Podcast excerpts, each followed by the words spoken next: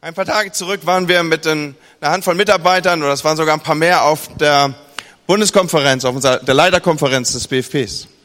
Und diese Konferenz trug die Überschrift äh, Gottes Kraft und unser Bestes. Und das klang in mir nach. Das hat mich beschäftigt. Das war immer wieder Gegenstand auch der Überlegung, was ist das? Was bedeutet das, mein Bestes? Was, wie wirkt sich das ganz konkret auf mich aus? Heute Morgen halte ich eine weitere Predigt, die immer noch in diesem großen Kontext von Jüngerschaft sich bewegt. Ihr erinnert euch, dass wir euch Anfang des Jahres mit so kleinen Karten ausgestattet haben.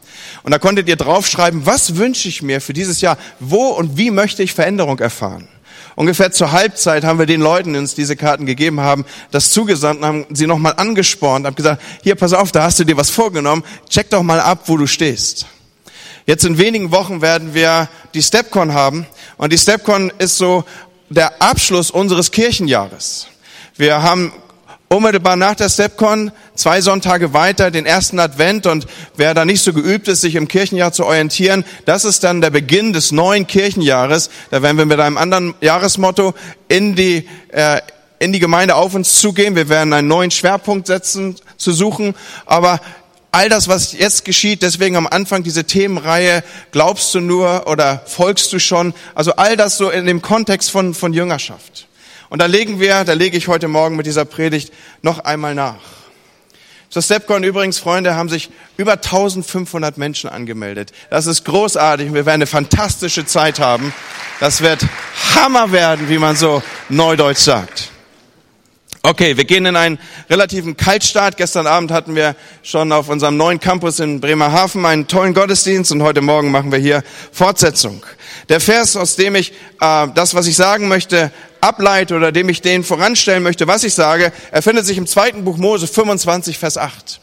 Und äh, vielleicht können wir, wenn wir schon bei Jüngerschaft sind, an der Stelle äh, noch Folgendes machen, dass wir uns gegenseitig ermutigen, auch was zu schreiben mitzubringen. Denn wenn man ähm, was aufschreibt, dann bleibt das und man kann das zu Hause auch nochmal nachgucken und mitlesen. Das ist nur ein Vers, aber vielleicht magst du dazu nochmal aufstehen. Aus 2. Mose 25, Vers 8. Und sie sollen mir ein Heiligtum errichten und ich werde in ihrer Mitte wohnen. Und Herr, das ist eine Verheißung, die du hier über dein Volk sprichst. Und wir als dein neutestamentliches Volk, wir wissen uns hineingenommen in diese deine Aussage und Verheißung. Du willst unter uns wohnen, mittendrin. Und so danken wir dir für diesen Morgen, dass du da bist. Amen. Ich möchte euch mit hineinnehmen in den Hintergrund dieser Textstelle. Wir bewegen uns also in der Wüste. Dort ist das Volk Israel unterwegs, aus Ägypten ausgezogen, jetzt nach fantastisch erlebten Wundern an diesem Berg angekommen, dieser Berg, auf den Mose hinaufsteigt und von wo sie Weisung empfangen, wie es jetzt weitergehen soll. Es ist das Geschehnis um die zehn Gebote herum. Am Berg Gottes empfangen sie Weisung von Gott. Und äh, bis dahin und um dieses Geschehen herum, wissen wir, entfaltet sich eine 40-jährige, eine 40 Jahre lange Geschichte von Wanderung durch die Wüste, von einem Ort zum anderen. Man hat kein Ziel, kein wirkliches, auf das man zusteuert. Man lässt sich treiben. Es ist so, als würde man ohne Plan und ohne Ziel unterwegs sein. Und ich bin mir ziemlich sicher, über die Generation, die das hier betrifft, hat sich der ein oder andere Familienvater im Zelt die Frage gestellt, was machen wir hier eigentlich? Was hat das für einen Sinn, was wir hier tun? Können wir nicht einfach raus aus Ägypten und rein ins verheißene Land? Warum diese elendlange Zwischenzeit? Und du hast bestimmt nicht die erste Predigt über diese Wüste gehört. Da ist bestimmt manches, was an Auslegung jetzt vor deinem inneren Auge aufpoppt. Und vielleicht erinnerst du dich auch an die ein oder andere Predigt. Aber es ist doch interessant mal zu schauen, warum und wie wird eigentlich diese Wüstenzeit aus der Perspektive der Bibel erklärt. Und dann nehmen insbesondere die kleinen Propheten Bezug drauf. Einer ist hier besonders zu nennen, das ist der Prophet Hosea. Er gibt dieser Wanderung durch die Wüste, dieser Zeit in der Wüste eine besondere äh, Deutung, eine besondere Auslegung. Er deutet sie aus dem prophetischen Impuls von Gott her in besonderer Weise. Ich lese dazu aus Hosea 2 ab Vers 16. Darum siehe, ich will sie, Israel, locken und will sie in die Wüste führen und will dort mit ihnen reden. Hosea 2, Vers 16 lesen wir hier. Und dorthin wird, werden sie mir folgen freiwillig, wie zur Zeit ihrer Jugend, als sie aus Ägyptenland herauszogen. So erzieht ihr den Zusammenhang zu Ägypten hin. Als dann dort, spricht der Herr, wirst du mich nennen mein Mann und nicht mehr mein Baal. Und ich will mich dort mit dir verloben für alle Ewigkeit. Ich will mich mit dir verloben in Gerechtigkeit und Recht, in Gnade und Barmherzigkeit. Was wir hier vom Propheten her gedeutet bekommen, ist die Wüstenwanderung, diese Zeit der Wüsten, der Wüste. Er deutet sie als die Zeit der Verlobung Gottes mit seinem Volk auf den Moment zu, wo sie seine Braut wird. So ist es gedeutet von den Propheten her. Ja, die Wüstenzeit, sagt Hosea, ist eine Zeit der Verlobung. Das Verhältnis zwischen Gott und seinem Volk wird ja nicht nur einmal in der Bibel mit dem Beispiel der Ehe umschrieben. Da wird ja immer wieder ausgedrückt, Gott ist treu und hält seinen Bund und steht zu Israel. Er will und weiß sich mit ihr verbunden in einer dauerhaften, nicht lösbaren Beziehung. Und so ist die Wüstenzeit eine Verlobungsphase. Und wenn wir uns daran noch erinnern mögen, so als Ehemänner oder vielleicht der, oder die, die du das noch so vor dir hast, dir sei gesagt, die Verlobungszeit ist eine Zeit der Vorbereitung. Also spätestens da wird es jetzt interessant. Ich habe gestern das Vorrecht gehabt, mit Tarek unterwegs zu sein nach äh, Bremerhaven ist immer gefährlich, wenn man den Pastor mitnimmt. Und er hat mir erzählt von seiner Zeit der Vorbereitung, dass er auf ein unglaublich spannendes Jahr 2016 zugeht.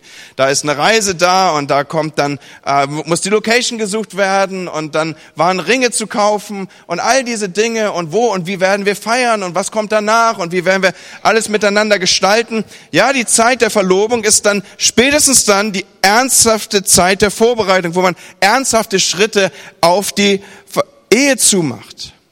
Verlobung spätestens ist auch so der Moment, wo man äh, es öffentlich macht, wo man sagt, jetzt sollen alle wissen, wir planen für immer beieinander und miteinander durchs Leben zu gehen. Verlobung ist die Zeit des Aushandelns. Also ich hoffe, dass spätestens zu diesem Zeitpunkt man sich mal darüber unterhalten hat, wie viele Kinder wollen wir denn eigentlich haben? Und wie wollen wir es denn mit dem Geld machen? Werden wir zukünftig ein gemeinsames Konto haben oder wollen wir äh, getrennte Konten haben? Wollen wir uns gegenseitig Taschengeld zuweisen und wer darf dann wie viel ausgeben? Und über all so Dinge, da weiß unser Ehevorbereitungsteam viel besser zu sagen, ist es wichtig, dass man auch im Vorfeld der Ehe mal spricht. Wie wollen wir es eigentlich machen? Und wenn Kinder da sind, haben wir uns schon mal Gedanken darüber gemacht, wollen wir dann zurück in Beruf, wollen wir beide berufstätig sein, wie gestalten wir die Wohnung? Ich habe schon gesagt, wie machen wir es mit dem Geld, äh, wie handeln wir es mit der Schwiegermutter und, und vieles andere ist zu bedenken, damit eine Ehe glücken kann. Und von dieser Zeit der Vorbereitung handelt eigentlich das komplette zweite Buch Mose. Von dieser Vorbereitung, von dieser Verlobungszeit. Und hier ist Gott nun mit seinem Volk zusammen. Sie lagern sich an diesem Berg, den ich schon beschrieben habe. Sie lagern sich dort, wo ihnen die Gebote gegeben werden. Und er teilt mit seinem Volk über den Mittler Mose, wie er sich das Zusammenleben zukünftig vorstellt. Und so finden wir, das ist die Konsequenz davon, eine Fülle von, von, von Regeln. Wenn wir so das zweite Buch Mose aufschlagen, dann finden wir dort ganz viel ausgedrückt, wie Gott sich das vorstellen möchte, wie er mit uns zusammenleben möchte. Und er plant diese Ehe mit seinem Volk zusammen. Gott sagt, wie das aussieht, mit ihm zu leben. Und Freunde, nichts anderes, da haben wir wieder diese große Klammer Jüngerschaft, nichts anderes ist ja Jüngerschaft, als dass wir uns Gedanken machen darum, wie gehen wir zusammen mit Jesus? Wie leben wir zusammen? Wie sind wir als sein Volk unterwegs? Da sind wir eigentlich mitten im Thema, das uns das Jahr beschäftigt hat. Und jetzt ist Folgendes interessant und darauf führe ich uns zu. Gott sagt, ich möchte, dass ihr mir ein Heiligtum baut. Ein kleines Haus ein Zelt, das immer mit euch ist. Und überall, wo ihr seid, soll auch dieses Zelt sein. Ich bin immer bei euch und gestern habe ich diesen Begriff benutzt in Bremerhaven, habe ich gesagt, das ist so eine Art Campingkirche, so eine Klappkirche. Die konntest du zusammenklappen und wenn die Wolken beziehungsweise Feuersäule weiterzog, dann klappte man eben diese, diese Campingkirche zusammen und dann nahm man sie mit. Sie war so konstruiert, dass, dass die Gegenwart, das Heiligtum Gottes immer mit war so konstruiert, dass Gott immer dabei sein konnte. Und es ist so fast, als würde er hier ausdrücken, passt auf, ihr habt hier keine bleibende Stadt. Ihr seid unterwegs. Und weil ihr keine bleibende Stadt habt, habe ich auch erstmal keine bleibende Stadt. Mir für mich ist das diese Campingkirche, diese Klappkirche, die mit euch unterwegs ist. Ihr seid unterwegs, dann bin ich eben auch mit euch unterwegs. Aber wie dieses Zelt gebaut wurde, das wiederum sollte ein Zeichen ihrer Liebe und ihrer Anbetung sein. Es sollte ein Muster der Nachfolge abbilden. Dieses Zelt war ein Abbild ihrer Anbetung und ihrer Liebe. Und dazu möchte ich uns heute Morgen drei Hinweise geben. Noch einmal, ich versuche den Kontext zu malen für uns, damit jeder versteht, wovon ich hier rede. Wie soll meine Nachfolge aussehen? Das erklärt Gott seinem Volk hier an dieser Stelle. Was sind Gottes Absprachen mit mir in meiner Verlobungszeit mit ihm? Oder anders gesagt, wie soll meine Wüstenwanderung aussehen, bis ich dann einmal mit ihm zusammen in dem von ihm verheißenen Land ankomme? Dazu gibt er drei Stichworte, drei Punkte, die er setzt, wie ich unterwegs sein soll. Und ein erster ist dieser, er kommt auf mich zu, damit seine Gegenwart sich in meinem Leben manifestiert, indem er mir sagt, das Beste ist gerade gut genug. Es sind die besten Materialien, die Mose und das Volk verwenden sollen. Das teuerste. Gleich zu Beginn, wo dieses Aufgerichtung finden soll, dieser, diese, diese Klappkirche, dieses Zelt, diese Stiftshütte errichtet werden soll. Gleich zu Beginn wird eine Opfergabe gesammelt. Und noch einmal die Betonung liegt darauf, es ist eine Opfergabe, es ist nicht aus dem Überfluss heraus. Gold und Silber wird gebracht und Kupfer und blauer und roter Purpur, Scharlach, feine Leinwand, Ziegenhaar, rot gefärbte Witterfelle, Dachsfelle, Akazienholz sind alles so Sachen, die können wir uns heute gar nicht mehr vorstellen, ja. Öl, Spitzereien, Onyxsteine und andere Edelsteine, alles zu dem einen Zweck, macht mir ein Heiligtum. Ein paar Jahre zurück habe ich mal intensiver an dieser Materialsammlung gearbeitet. Und nun war ich ja und hatte das Vorrecht, schon öfter auch mal in Israel unterwegs zu sein. Erinnert jemand, der mal da war, sich an Akazienholz, das in der Wüste wächst? Freunde, das Zeug sieht aus wie eine Krüppelkiefer. Ich weiß nicht, wie man aus Krüppelkiefern gerade Bretter hinkriegt, dass daraus ein Heiligtum gebaut wird. Aber als ich da mal mitarbeitete, das hat so stark zu mir geredet, weil ich gedacht habe, ja Gott, du bekommst das hin aus meiner Krüppelkiefer an die Sommer. Was da alles schief und mächtig daneben gewachsen ist, bekommst du es am Ende hin, ein, ein, ein, ein Brett zu bauen, das den Tempel oder die Stiftshütte, diese Klappkirche äh, äh, ab, abbildet. Versteht ihr diesen Punkt? Er kriegt es hin, aus diesem Material ein Haus zu bauen, in dem seine Herrlichkeit wohnt. Was für ein großartiges Bild. Aber nun werde ich heute Morgen nicht über die Stiftshütte predigen, wenngleich dieses Bild alleine eine Predigt wert wäre. Aber man bringt es. Und er sagt, macht mir ein Heiligtum, dass ich unter euch wohne. Und Gott scheut sich nicht. Noch einmal, wir sind bei dieser Verbindung. Wie möchte das, wie möchte Gott, dass ich unterwegs bin? Gott scheut sich nicht, mir zu sagen, Andi, das Beste ist gerade gut genug, nicht die Reste. Und noch einmal, es ist Verlobungszeit. Und kein Verlobter würde doch auf die Idee kommen, den Verlobungsring aus irgendeinem Kaugummiautomaten zu ziehen, oder? Sondern der Ring, der gegeben wird, ist, er darf einen Preis kosten, es darf auch ein bisschen wehtun. Und wer liebt, dessen Herz öffnet sich von ganz von alleine. Da schwingt Großzügigkeit mit. Wer das Beste gibt, der ehrt den damit, der es empfängt. Und da ist es undenkbar, dass wir für Gott und sein Haus irgendwie ein paar alte Decken zusammenraffen. Wenn Gott uns so großzügig annimmt, dann kann doch nur Großzügigkeit meine Antwort auf seine Großzügigkeit sein. Und Freunde, da schwingt nicht die Spur von Druck mit. Das ist etwas, was ich dann selbstverständlich tue. Da ist einfach die erlebte Gnade, Gnade völlig gratis, völlig geschenkt, völlig umsonst. Aber Gottes Gnade ist doch nicht deshalb, weil sie umsonst für mich ist, auch irgendwie billiges Zeug sondern sie ist das teuerste, was es gibt. Und meine Antwort darauf kann nur sein, dass ich mein Leben auch ganz hingebe. Wie sollte ich da was zurückhalten und sagen, nein Gott, das, das ist zu wertvoll für dich, das, das behalte ich lieber für mich. Noch einmal, das Geben ist freiwillig, es ist nicht gezwungen.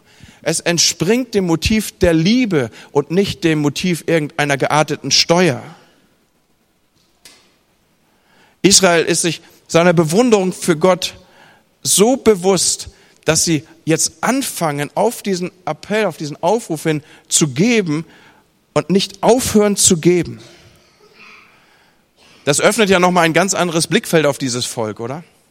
Wenn wir so Israel im Alten Testament äh, aufblättern, dann sind da ja ganz schnell diese Bilder da, ach, das ist doch das Volk, was immer nur Knoblauch wollte und Fleischstöpfe Ägyptens und so, und die an jeder passenden, unpassenden Gelegenheit erstmal gemordt haben, und dann muss Gott ab und zu kommen, und er muss über, über sie seufzen, und irgendwie ein Leiter muss kommen und sie wieder auf Spur trimmen. Das ist doch so ungefähr das Bild, was wir alttestamentlich von Israel abgelegt haben. Aber hier bekommen wir ein ganz anderes Bild gezeichnet. Die, die wir eher gewohnt sind, Schlechtes über die Reise dieses Volkes zu hören, die so oft versagt und gemeckert und rumgemosert und genörgelt haben und keine Le Gelegenheit ausgelassen haben, zurückzuwollen nach Ägypten, die wenden auf einmal das Blatt der Geschichte. Als Mose zu ihnen sagt, baut mir diesen Wandertempel und lasst es euch was kosten. Und als er das an das Volk weitergibt, da lesen wir plötzlich in 2. Mose 36, dass die Kunsthandwerker, die all das entgegennahmen, was die Leute ihnen brachten, äh, jeden Morgen überschüttet wurden mit dem, was das Volk ihnen brachte. Und jetzt hatten die ein richtig fettes Problem. Die bekommen jetzt als Künstler und Handwerker ein so großes Problem, dass sie zu Mose laufen und sagen, stopp, es ist genug, nicht mehr. Wir können all das, was gebracht wird, nicht mehr verbauen.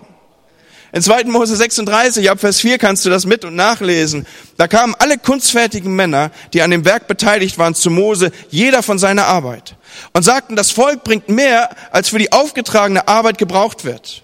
Daraufhin ließ Mose im Lager ausrufen, niemand, weder Mann noch Frau, soll von jetzt an noch eine Spende für das Heiligtum abliefern. Da hörte der Spendenfluss auf. Freunde, so eine Ansage würde ich auch gerne mal machen. Das Volk bringt so viel mehr, als zum Dienst für das Werk des Herrn nötig ist. Und jetzt muss Mose aufrufen. Und jetzt muss er äh, Mails verschicken. Und er muss sagen, weder Mann noch Frau soll hinfort irgendwas bringen als Opfergabe für das Heiligtum. Und ich denke so, während ich das lese, Wahnsinn. Das wäre doch mal eine Ansage. Man muss die Gemeinde vom Geben abbringen. Wie wäre das? Und das hat mein Herz irgendwie berührt. Könnt ihr euch ja vorstellen, oder? Aber wie wäre das, wenn wir hier irgendwann stehen und sagen, Leute, kommt, stopp, nicht mehr Kindermitarbeiter. Wir sind jetzt bei der Situation, dass wir pro Kind zwei Mitarbeiter haben. Die kommen sich schon ganz komisch vor, die Kinder, ja. So sind umstellt von Erwachsenen. Oder was auch immer, keine Arbeiten mehr, äh, kein, kein Personal mehr für Arbeiten am Haus, bringt bloß keinen Kuchen mehr mit, wir, wir kriegen es nicht mehr eingefroren. Und es tut mir leid, zurzeit ist Mitarbeiteraufnahmestopp bei den Royal Rangers oder äh, im Lobpreisteam oder im Technikteam oder im Putzteam oder im Hausteam oder bei den, beim Straßenlicht oder wo auch immer, ja. Und stellt euch vor, kein Haus mehr, das nicht erreicht wurde. Kein einsamer Mensch mehr in den in den sozialen Einrichtungen, die wir haben, weil, weil da jeweils jemand dort ist, der aus der Bibel vorliest, der aktuell ist aus der Tageszeitung vorliest. Einfach weil wir die Fülle haben, hinzusenden. Kein Flüchtling mehr, der nicht weiß, begleitet zu sein, zum Beispiel bei Behördengängen. Mich hat das berührt, Leute. Und wisst ihr, was es bei mir ausgelöst hat?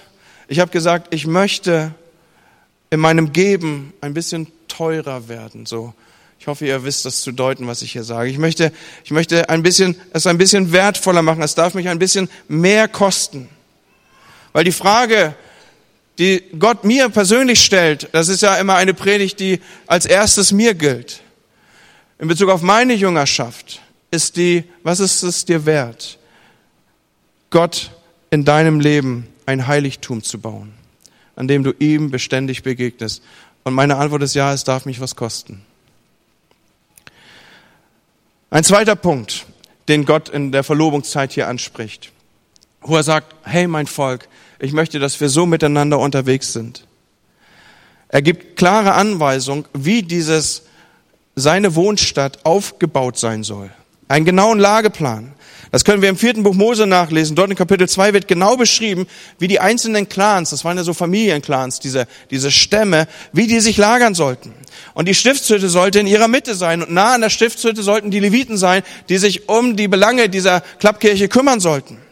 Und die dann die Stämme, je ein Viertel nach Norden, nach Osten, nach Westen, nach Süden und zentral dieser eine heilige Ort, zentral diese eine Stiftshütte, dieses, dieses Zelt der Begegnung, zentral ein Gott.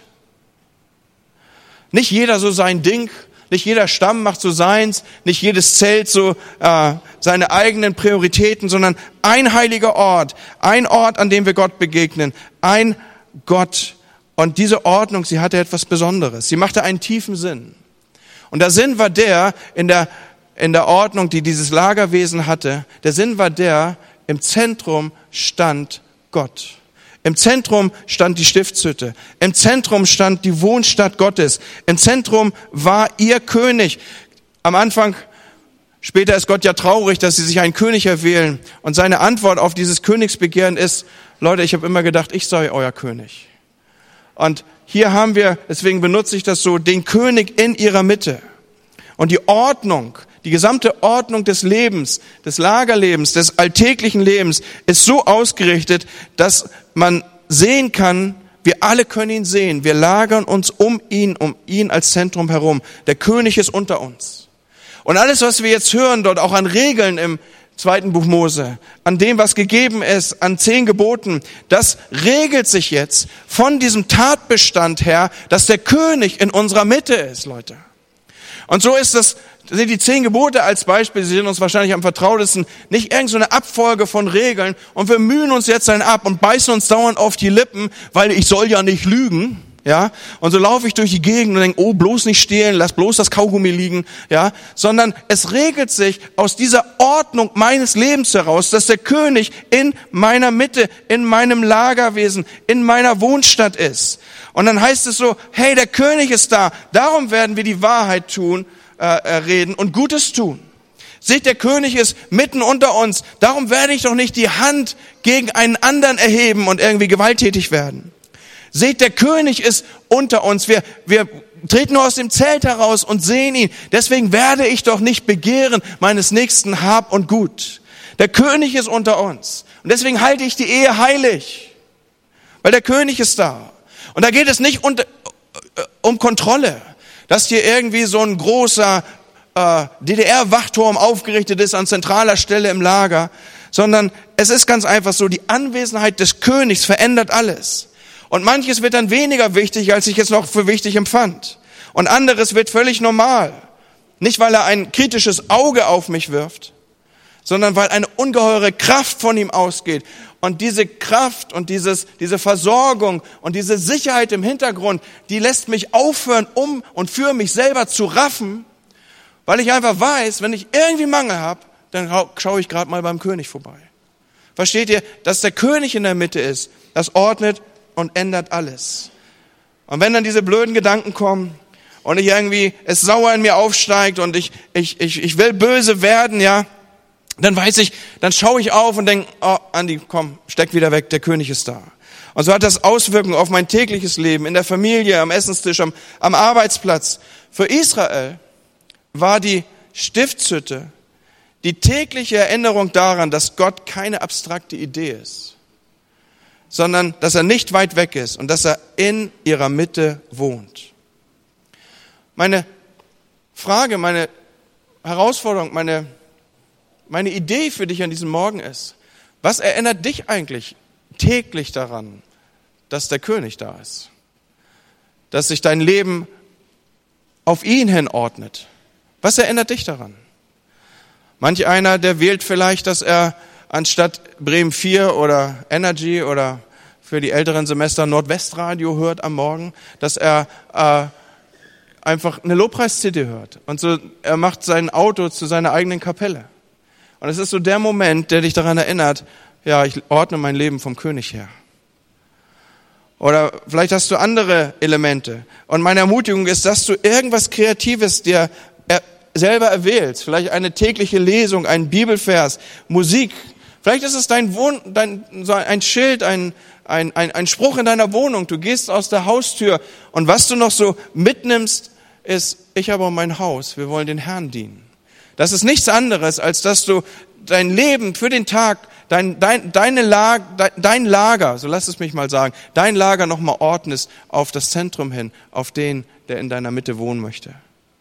Gestern habe ich schon gesagt, ab und zu habe ich so ein kleines Holzkreuz dabei, habe ich heute extra in die andere Hose gepackt, ja.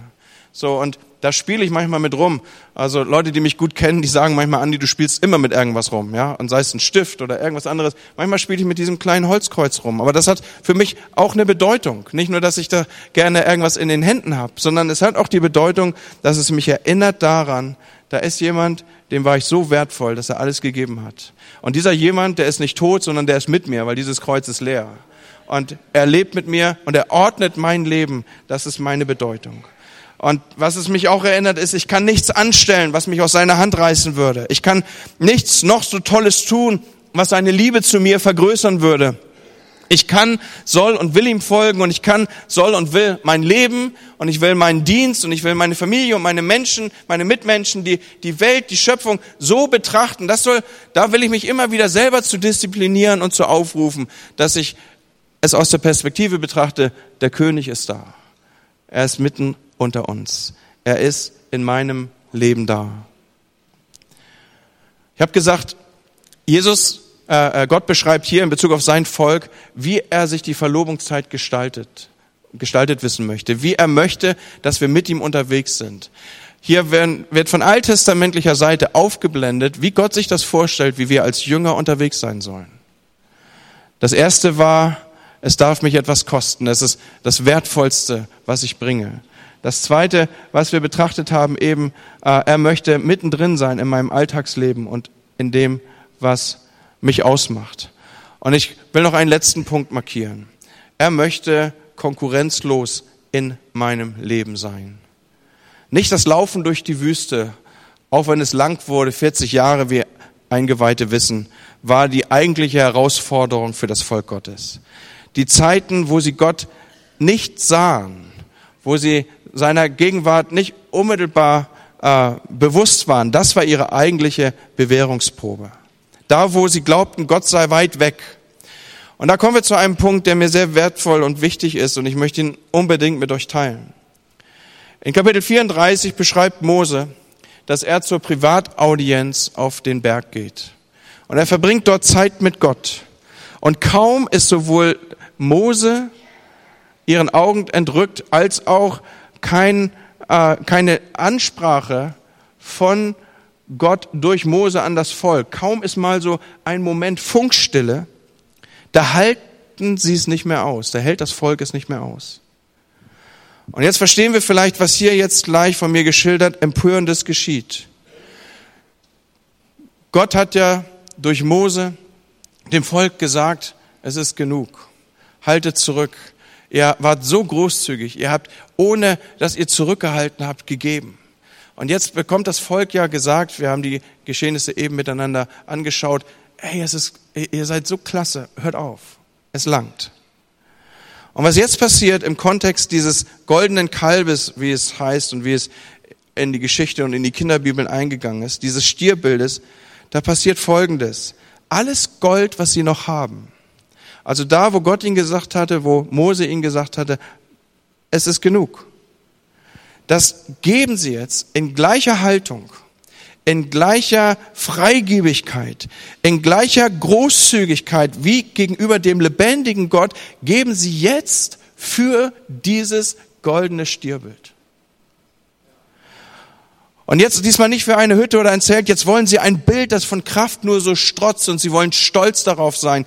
Und so, so ein, ein goldenes Stierbild muss es jetzt sein. Und sie, sie geben wieder über die Maßen.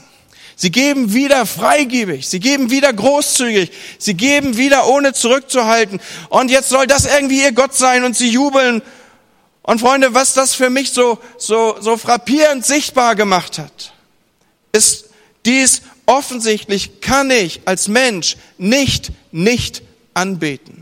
Wenn ich meine Anbetung nicht mehr auf das eine richte, dann werde ich es auf etwas anderes richten. Und ich werde meine Anbetung in gleicher Hingabe und Großzügigkeit und, und Freigebigkeit und Hingabe auf dieses Falsche wenden, wie ich es auf das Richtige wenden könnte und getan habe. Ich bete offensichtlich als Mensch immer an. Es ist nur die Frage, was ich anbete. Und das ist offenkundig kein Problem von irgendwelchen Heiden, sondern das ist offensichtlich auch das Problem des Volkes Gottes.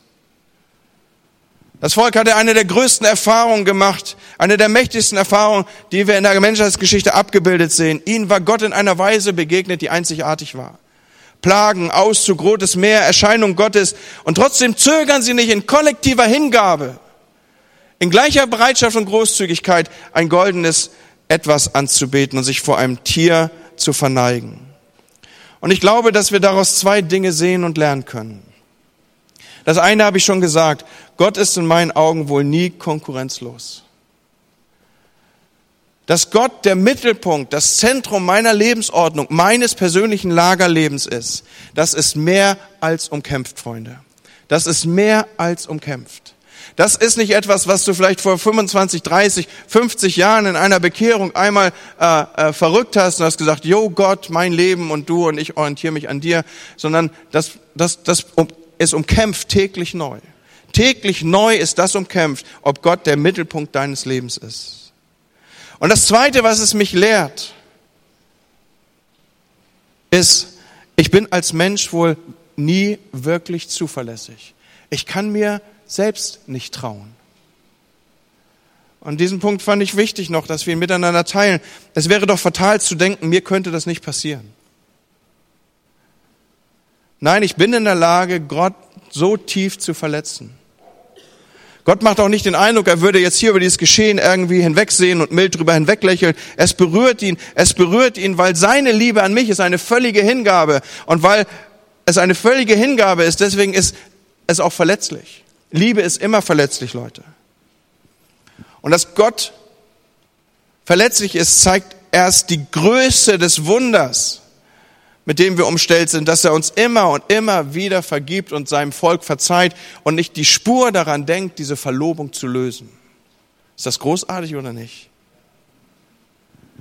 Aber mir sagt es, ich komme als einer zur Stiftshütte in die Gegenwart Gottes, der auch goldene Bilder verehren kann. Ich komme als einer, der sogar bereit ist, dafür alles zu bezahlen. Ich komme als einer, der, der, der in der Lage ist, der so solche Abgründe in sich hat, dass ich eben noch dem lebendigen Gott anbeten konnte und danach mich wende und auf ein Stierbild starre. Und ihr wisst, dass ich das hier im übertragenen Sinne meine. Und dass ich diesem, diesem etwas in gleicher Weise hingegeben und rückhaltslos dienen könnte. Das ist übrigens die Eigenart goldener Bilder. Sie verlangen alles und geben nichts. Sie versprechen alles und halten nichts. Sie scheinen himmlisch und kommen eigentlich direkt aus der Hölle. Sie saugen aus und geben nichts zurück. Ich komme als einer, der so dumm sein kann, das Werk seiner eigenen Hände zur Anbetung, zu seinem Anbetungsgegenstand zu machen. Und nun weiß ich auch, vielleicht für uns ist das nicht das Geld, was man immer so dahinstellt. Aber vielleicht ist mein, mein, mein goldenes Kalb dass ich manche Haltung nicht lassen will oder dass ich alles für Beruf und Karriere geben würde. Vielleicht ist mein goldenes Kalb, dass ich von meiner Dickköpfigkeit nicht lassen will und glaube, ich heiße es immer richtig. Vielleicht ist mein goldenes Kalb, dass ich möchte, dass ich bestimmen möchte und mein Ego auf dem Thron halte. Leute, Nachfolge bedeutet, Jesus konkurrenzlos wichtig sein zu lassen. Er duldet keine Konkurrenz neben sich alles lieber zu lassen und manchmal sogar gezielt aus der Hand zu legen, was mich hindern könnte, dass er die Nummer eins in meinem Leben ist. Keine Konkurrenz zu dulden für den, der alle Anbetung verdient. Was lerne ich daraus? Noch einmal, die Klammer ist Jüngerschaft. Wie will ich unterwegs sein? Wie soll meine Jüngerschaft aussehen? Wie soll meine Nachfolge als Teil des Volkes Gottes aussehen? Gott macht dieses in der Verlobungszeit hier deutlich, auf das Ziel zu, dass ich einmal bei ihm sein werde. Weißt du, was ich davon lerne? Irgendjemand bekommt immer mein Wertvollstes und mein Höchstes. Irgendjemand gebe ich immer alles. Wem ist die Frage, nicht ob ich das tue. Und ich will mich an diesem Morgen entscheiden, mein Äußerstes für dein Höchstes. Mein Äußerstes für dein Höchstes, Herr. Und ich will wertvoll leben, ihn zum Mittelpunkt machen. Konkurrenzlos soll Jesus bei mir sein. Der, der so unglaublich treu zu mir ist, der mit mir durch die Wüste geht, der mir sagt, ich glaube an dich, du bist meine Braut, du bist noch nicht ganz fertig, aber du bist meine Braut.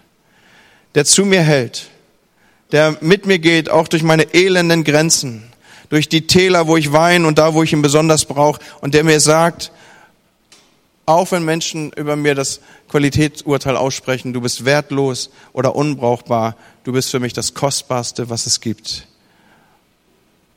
Du bist wertvoll. Amen.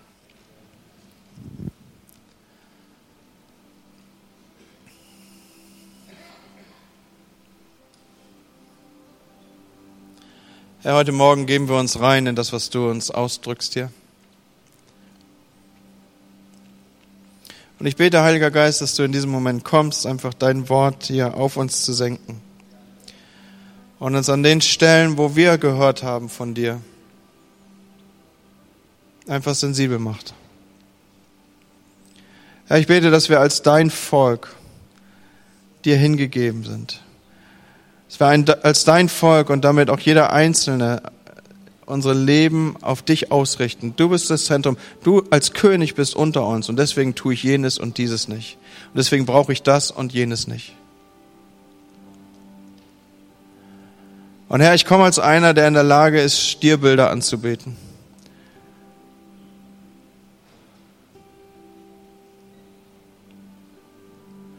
Ich möchte einen letzten Impuls setzen. Ich glaube, das, das ganze Geheimnis, wie kann ich in der Spur laufen, in dieser Einladung von Jesus liegt, kommt her zu mir, die ihr mühselig und beladen seid. Ich werde euch erquicken. Nehmt auf euch mein Joch und lernet von mir, denn ich bin sanftmütig und von Herzen demütig. Dieses Bild des Jochs, das bedeutet, ein Stärkerer geht mit mir, ich bin eingejocht an ihn. Und ich glaube, alle Jüngerschaft, Freunde, bei, der, bei den Abgründen unseres Herzens kann nur gelingen, wenn wir im Joch bleiben. Und so möchte ich dieses als Frage über uns als Gemeinde aussprechen. Kann es sein, dass du aus dem Joch ausgeschert bist? Dass du deine eigenen Sachen machst, dein eigenes Ding, dass du immer wieder erlebst, dass andere Prioritäten in dein Leben kommen, anderes wichtiger wird, dass du der, dich selber entdeckst, du, du bist fähig, das Werk deiner eigenen Hände anzubeten anstatt die Anbetung dem zu geben, dem sie gehört. Wenn das dein, deine Ansprache ist, dann lass uns die Augen geschlossen halten und zeig mir deine Hand, dass ich für dich beten kann. Dass das heute Morgen zurechtgerückt wird, zurück ins Joch, zurück an die Seite von Jesus. Ist da jemand, den das betrifft? Dankeschön, vielen Dank, danke, danke. Ja, ich sehe etliche Hände, die einfach sich an dieser Stelle öffnen und sagen, ich will zurück und Herr, ich bete, dass du kommst in diesem Moment und einfach diejenigen, die das hier zum Ausdruck gebracht haben, dass du sie eng anschließt an dein Herz, Herr. Lege du deine Hand wie ein Joch auf ihre Schulter und lass von jetzt an sie zusammen unterwegs sein. Und ich möchte fragen, ist jemand hier, der diesen Jesus gar nicht kennt, von dem ich hier rede, für den das alles böhmische Dörfer sind, der nicht weiß, was ich hier gesagt habe? Ist jemand hier, der Jesus nicht kennt? Und heute Morgen sagen möchte, ich möchte diesen Jesus besser kennenlernen, bitte Pastor, stellen Sie ihn mir vor. Ist da jemand, der, den das betrifft? Dann gib mir auch ein kurzes Handzeichen. Dann will ich gerne für dich beten. Vielleicht bist du ja reingekommen an diesem Morgen und hast gedacht, keine Ahnung, was die hier machen. Aber du fühlst dich jetzt irgendwie innerlich berührt. Da ist etwas, das in deinem Inneren anklingt, was du dir gar nicht erklären kannst. Und du fragst dich, was ist das? Kann dir das gut sagen, das ist der Heilige Geist, der mit dir ins Gespräch kommen möchte. Ist jemand da, den das betrifft, der sagt, ja, das bin ich? Dankeschön, vielen Dank. Möchte beten, Herr, da ist noch eine Hand. Vielen Dank. Herr, ich danke dir dafür, dass hier Menschen sind, die dich kennenlernen wollen. Und du bist der, der längst wartet. Ich habe davon gesprochen, dass die Arme weit geöffnet sind. Und heute Morgen dürfen wir laufen in deine Arme, Herr. Ich bete, dass du in eine tiefe Beziehung zu diesen Menschen kommst, die sich ausstrecken nach einer Begegnung mit dir. Lass uns gemeinsam aufstehen, wir wollen beten. Und ich möchte ein Gebet sprechen, freisprechen, das das aufnimmt mit euch zusammen.